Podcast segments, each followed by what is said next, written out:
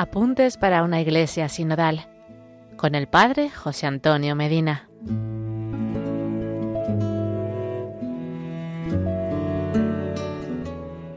Hola hermanos, seguimos compartiendo los apuntes para una iglesia sinodal para formarnos y poder seguir la llamada que el Santo Padre Francisco hace a toda la iglesia. Hoy seguimos explicando con el compendio del catecismo qué es la iglesia católica y nos toca hablar sobre la unidad de la iglesia.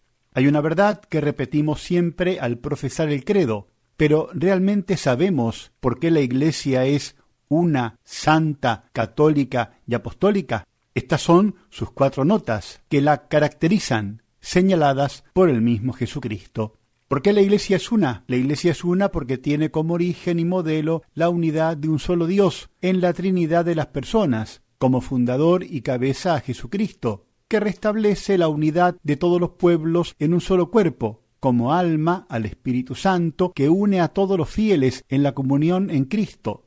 La Iglesia tiene una sola fe, una sola vida sacramental, una única sucesión apostólica, una común esperanza y la misma caridad. ¿Dónde subsiste la única Iglesia de Cristo? La única Iglesia de Cristo, como sociedad constituida y organizada en el mundo, subsiste en la Iglesia católica, gobernada por el sucesor de Pedro y por los obispos en comunión con él. Sólo por medio de ella se puede obtener la plenitud de los medios de salvación, puesto que el Señor ha confiado todos los bienes de la nueva alianza únicamente al colegio apostólico, cuya cabeza es Pedro.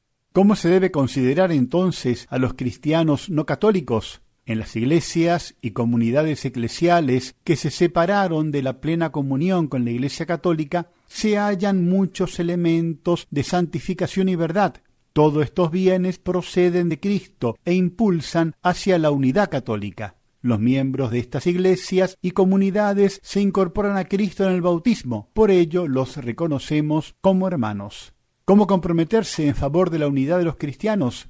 El deseo de restablecer la unión de todos los cristianos es un don de Cristo y un llamamiento del Espíritu. Concierne a toda la Iglesia y se actúa mediante la conversión del corazón, la oración y el recíproco conocimiento fraterno y el diálogo teológico. Nos enseña San Pablo VI que quien contempla la Iglesia, quien la estudia con ojos de amor a la verdad, debe reconocer que ella, independientemente de los hombres que la componen y de las modalidades prácticas con que se presenta, lleva en sí un mensaje de luz universal y único, liberador y necesario, divino.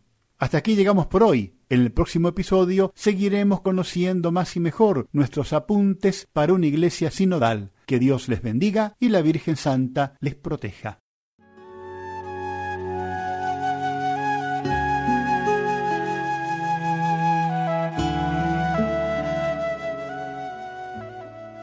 Apuntes para una iglesia sinodal con el Padre José Antonio Medina.